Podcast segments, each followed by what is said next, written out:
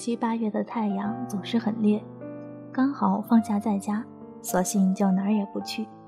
闲来无事，总喜欢整理旧物，有时候看看那些旧旧的玩具或是泛黄的日记本，便能呆坐一下午。掸去你生活的尘埃，聆听我给你的温暖。这里是一家茶馆网络电台，我是本期的主播流光，欢迎您的收听。近日又重新翻看安妮的书，看她描写童年的时光，不禁让我像是回到了儿时，满满的都是快乐。想把这篇文章分享给大家。愿你们在繁忙之余，仍能抽出时间来回味一下童年的旧时光。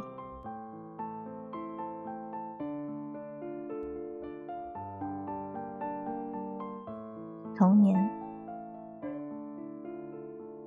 外祖父在地里种的番薯居多，烧下来的番薯晒干，切成白色丝状的小条，上面还有细碎的粉末，收集起来可以吃很长时间。番薯叶还可以用来喂猪。干柴烧完之后的炉灰还有着热力，把装了番薯干和红小豆的陶罐深埋在炉灰里，只需捂一个晚上，早上再去把陶罐拿出来，里面的粥温热烂熟，放一勺白糖进去细细搅拌，经过咽喉落入胃里，只觉得绵密妥帖，甜得厉害。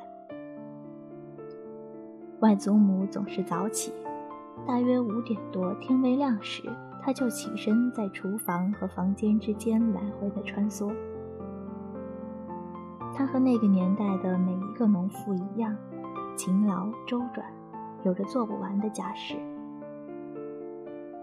临近春节的冬天早晨，外祖母早起格外忙碌，厨房里的火灶，干柴塞进去，火苗闪耀。发出噼啪脆裂的声音，还有庭院里天井打水倒入水缸的声音，鸡鸭和猪发出的声音，碗盘的声音，忙碌而迅疾的脚步声，种种声响惊动着一个寻常的清晨。棉花被子是有些重量的，但却很暖和，只有露在外面的脸庞是冰冰凉凉的。即使醒来，也不愿马上起身穿衣，只想躺在微亮的清晨蓝光里，看着暗中火焰跳动的光亮，耳边交织着这些热闹却不喧杂的声音，心里就觉得非常的寂静。有时只会觉得自己好像要失去这样的时刻。原来幼小时心里早已有了惆怅。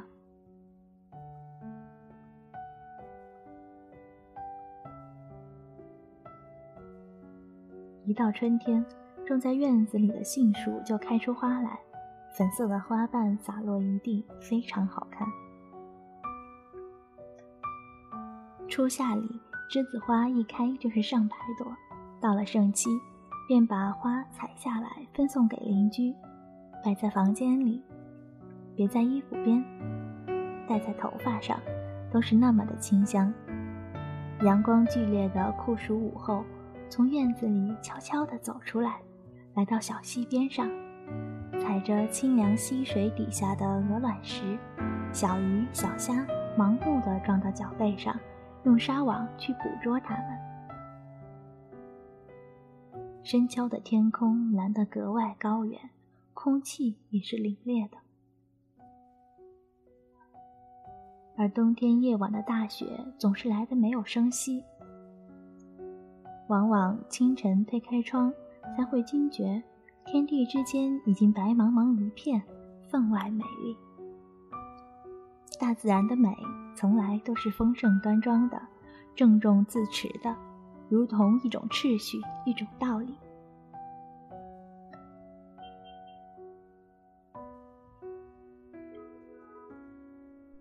童年的我，有时躺在屋顶远眺高山。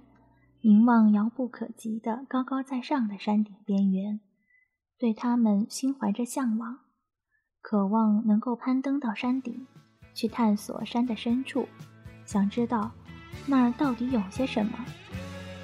可当你真的站在山顶时，看到的依旧是这样深不可测的神秘。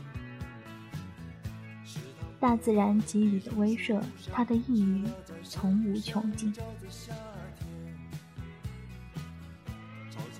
若一个孩子拥有在山村度过的童年，那便是极其幸福的记忆。能无拘无束地生活在天地之中，如同蓬勃生长的野草，生命力格外的旺盛。高山、田野、天地之间的这份坦然自若。与人世的动荡变更毫无关联。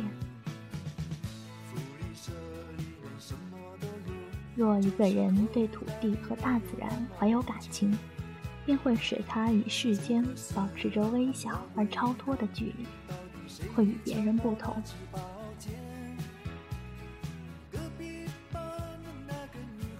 好的，本期的节目到这里就结束了，希望你能喜欢这篇文章。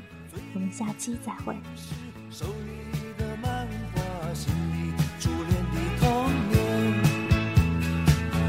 总是要等到睡觉前才知道功课只做了一点点，总是要等到考试以后才知道该念的书都没有念。一寸光阴一寸金，老师说过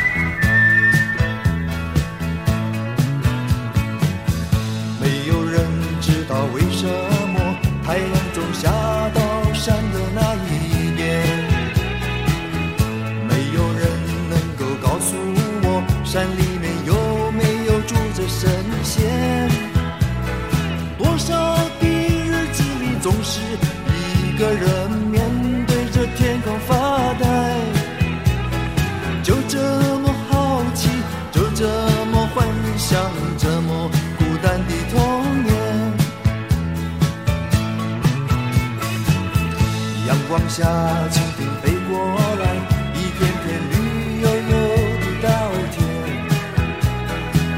水彩蜡笔和万花筒，画不出天边那一条彩虹。什么时候才能像高年级的同学有张成？